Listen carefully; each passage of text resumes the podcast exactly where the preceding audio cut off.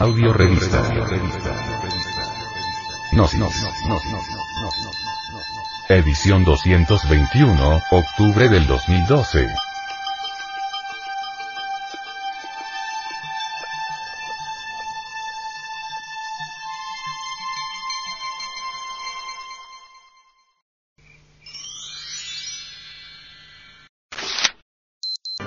Segundo factor de la revolución de la conciencia.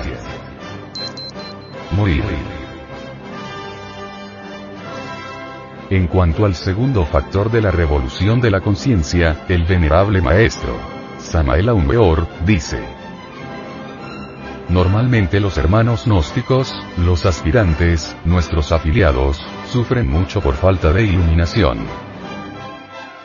Quisieran ellos moverse en las regiones inefables, visitar el nirvana, el nirvana, escuchar la música de las esferas, etc. Pero al verse metidos, esclavizados en esta región tridimensional de Euclides, al no poder percibir todas esas maravillas de los mundos superiores, sufren lo indecible. Y claro, sus sufrimientos son lógicos, tienen razón en sufrir. Cuando uno tiene la conciencia objetivizada, lo único que reina en uno es la claridad meridiana del espíritu. Se mueve uno, entonces, en el mundo de las matemáticas y las perfecciones. Mas eso no sería posible si antes no pasara por la aniquilación budista. Cuando uno destruye el ego, cuando uno pasa por la aniquilación budista, la conciencia entonces se emancipa, se libera, queda autodespierta, se vuelve objetiva, las incoherencias concluyen, viene la iluminación total, limpia, sin manchas, sin vaguedades de ningún tipo. Podría sintetizarles a ustedes la didáctica para la aniquilación budista, en muy pocas palabras. Necesitamos vivir alertas y vigilantes, como el vigía en época de guerra. Es en el terreno de la vida práctica, en relación con nuestras amistades, en la casa, en la calle, en el trabajo, donde los defectos que nosotros llevamos escondidos afloran en forma espontánea defecto descubierto, debe ser enjuiciado de inmediato, sometido inmediatamente al análisis mediante la autorreflexión evidente del ser, así podemos nosotros conocer, directamente, cualquier defecto. Una vez que hemos comprendido nosotros tal o cual error psicológico, indubitablemente podemos darnos el lujo de desintegrarlo. Y hemos llegado a un punto crítico, difícil, en esta plática. Gurdjieff, Ouspensky, Nicole y muchos otros autores de la cuarta vía, gnósticos también como nosotros, porque, entre paréntesis, nosotros somos de la cuarta vía, o cuarto camino, pensaron que podría desintegrarse cualquier agregado psíquico inhumano, es decir, cualquier defecto, cualquier yo, a través de la simple comprensión creadora y nada más. Gurdjieff cometió un error imperdonable, por el cual, naturalmente, se echó grave karma encima, y fue haberse pronunciado contra la divina madre Kundalini. ¿Qué lo hizo por ignorancia? No lo niego, eso es así. Pero de todas maneras, la ignorancia de la ley no excluye su cumplimiento confundió a la serpiente sagrada Kundalini con el abominable órgano kundartiguador, y le atribuyó a Devi Kundalini los efectos izquierdos y tenebrosos del abominable órgano kundartiguador. Para que ustedes me entiendan mejor, les diré que hay dos serpientes. La que sube y la que baja. La serpiente de bronce que sanaba a los israelitas en el desierto, enroscada en el lingam generador, en el Tao y la serpiente Pitión, que con siete cabezas se arrastraba por el lodo de la tierra y que Apolo irritado, hirió con sus dardos. La serpiente que ascendía por la vara de Esculapio, el dios de la medicina, y la serpiente que se arrastraba en el lodo. La serpiente tentadora del Edén. He ahí la doble pata del gallo de los abraxas, de los gnósticos. Así pues, la serpiente que sube es sagrada. La kundalini. La que baja es la kundartiguador. El error de Gurdjieff fue atribuirle, a la serpiente ascendente, los efectos hipnóticos, tenebrosos y abominables de la serpiente descendente. Ahí fue donde falló Gurdjieff. En el país, México, existe el Instituto para el Desarrollo Armonioso del Hombre. Esa es la escuela de Gurdjieff. Pero me pregunto, ¿cuál de ellos ha conseguido eliminar los yoes? ¿Cuál estudiante ha logrado liberar su conciencia radicalmente? ¿Cuál de ellos ha llegado a la iluminación objetiva? Ninguno. ¿Por qué? Porque la mente, por sí misma, no puede alterar fundamentalmente ningún defecto. Puede sí, rotularlo con distintos nombres, justificarlo, condenarlo, buscarle evasivas o escapatorias para eludirlo puede esconderlo de sí misma y de los demás, pero nunca desintegrarlo. Necesitamos de un poder que sea superior a la mente, y Gurdjieff no aplicó ese procedimiento sobre sí. Lamento que Gurdjieff haya desviado el sentido de la enseñanza que yo mismo le di, porque Gurdjieff es discípulo mío. Lamento, digo, que haya cometido ese grave error se dejó influir por otras mentalidades y eso es lamentable. Así que, mirando las cosas de frente, se necesita de un poder que sea superior a la mente, y este no es otro sino la kundalini, la serpiente ígnea de nuestros mágicos poderes. Solo ella podría pulverizar cualquier agregado psíquico inhumano, sea este de ira, de codicia, o de lujuria, o de envidia, etcétera, etcétera, etcétera. Hay que, naturalmente, primero descubrir el defecto que uno quiere eliminar y luego hay que trabajarlo, comprenderlo, como segundo requisito, y como tercer requisito, eliminarlo. Y se puede eliminar con el poder de la Divina Madre Cósmica, con el poder de la Divina Madre Kundalini. Pero hay que apelar a Kundalini, a Devi Kundalini Shakti apelar en el momento mismo en que necesitemos eliminar el agregado psíquico que hayamos descubierto y comprendido.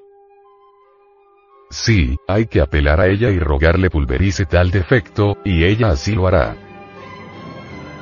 Ahora bien, el máximo poder de la víbora sagrada, de la cobra divinal de los templos, se encuentra en la forja de los cíclopes. Si una pareja, que trabajase en la forja de los cíclopes, invocara de verdad a la víbora divinal, en pleno trabajo sexual, espiritual, obtendrá la respuesta.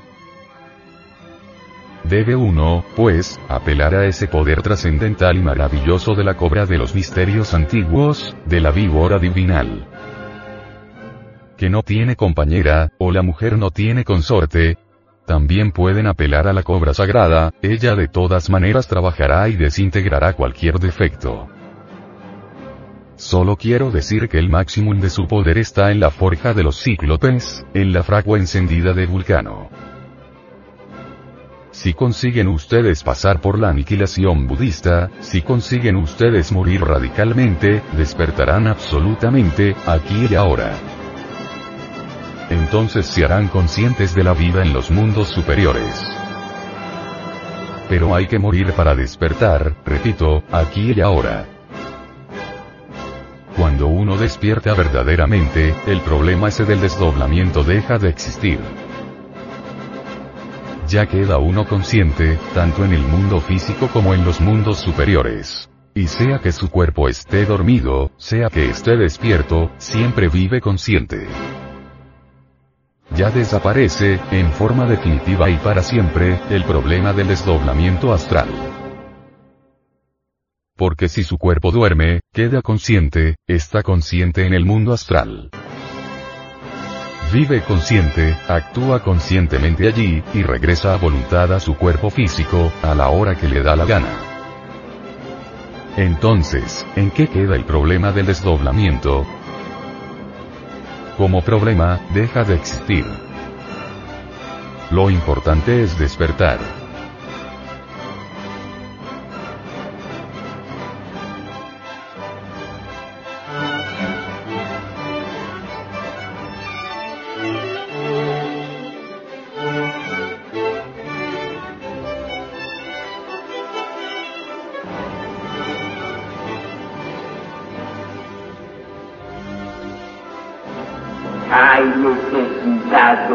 Despertar.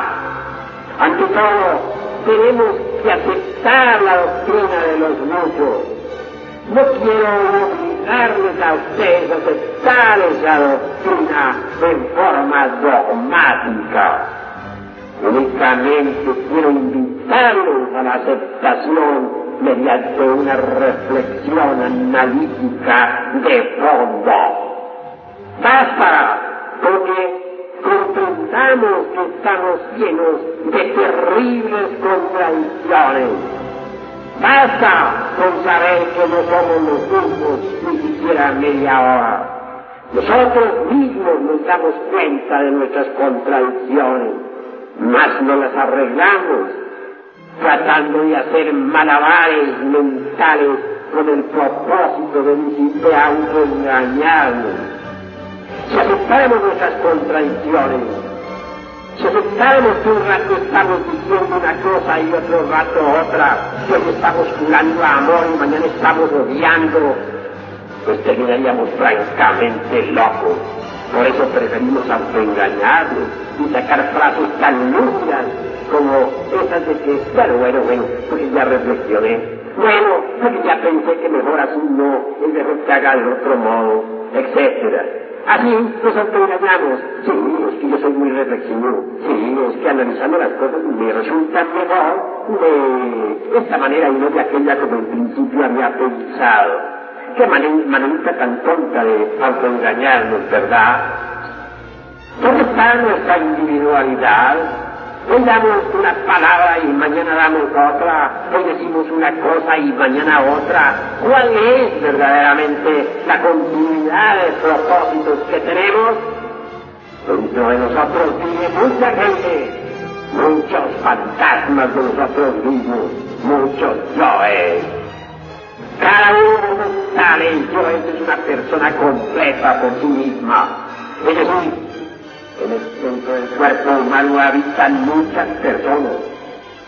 Habita el yo, yo, el yo amo, el yo envidio, el yo tengo celos, el yo tengo lujuria, etcétera, etcétera, etcétera. Hay también yo, éramos tres indicadores que son capaces de producir ruidos, sonidos, levantar mesas, hacer eh, malabares de toda especie. Eso lo saben bien los especialistas en magia práctica, en psiquismo de tipo experimental. Pero si nosotros no analizamos, si nosotros no reflexionamos sobre la doctrina de los muchos, si realmente rechazamos así porque sí, si no nos abrimos a lo nuevo, no será posible entonces cambio alguno. Cuando aceptamos la doctrina de los muchos, estamos en posibilidad de cambiar. Cuando aceptamos la doctrina de los muchos, estamos resueltos de verdad a eliminar a esos muchos que viven de nuestro interior a fin de liberar la conciencia y despertar radicalmente. Ante todo, se hace necesario aceptar la doctrina de los muchos.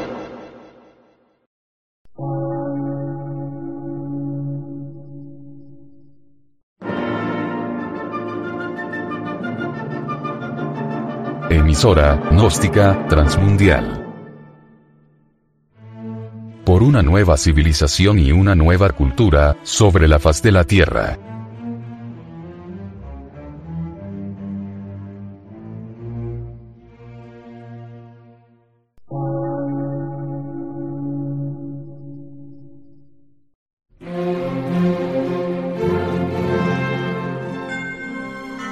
Medio de radiodifusión científico, artístico, místico y filosófico, de la Asociación Colombiana de Centros de Estudios Gnósticos, Antropológicos, Psicológicos y Culturales. A.C.